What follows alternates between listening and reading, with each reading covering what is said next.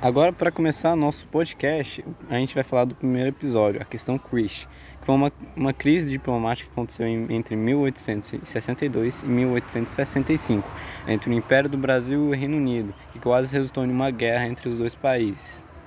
É, em 1862, houve um naufrágio do, de um navio é, britânico chamado Prince of Wales, que foi saqueado pelos moradores da região, onde que o embaixador William Douglas Chris solicitou uma indenização pelo saqueamento do navio britânico, onde que Dom Pedro enfurecido pediu desculpas. Os filmes Dom Pedro foi para a praça principal do Rio de Janeiro.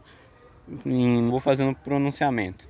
Assim, o que está acontecendo aqui é que nossos navios foram saqueados pela Marinha Britânica.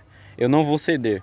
É a honra do Brasil que está em jogo. O Brasil é uma nação soberana, que não irá se curvar a nação alguma, por mais poderosa que seja.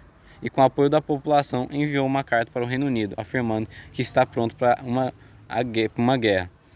E o Reino Unido, sabendo que o Brasil teria aliados e vantagens, resolveu, resolveu começar uma batalha jurídica por meio jurídico primeiro, com o julgamento acontecendo nas mãos do, do rei da Bélgica, Leopoldo I que acabou atribuindo a causa para o Brasil, que acabou que acabou pagando a indenização feita pelo Reino Unido e recebendo um pedido de desculpas pela rainha Vitória da Inglaterra.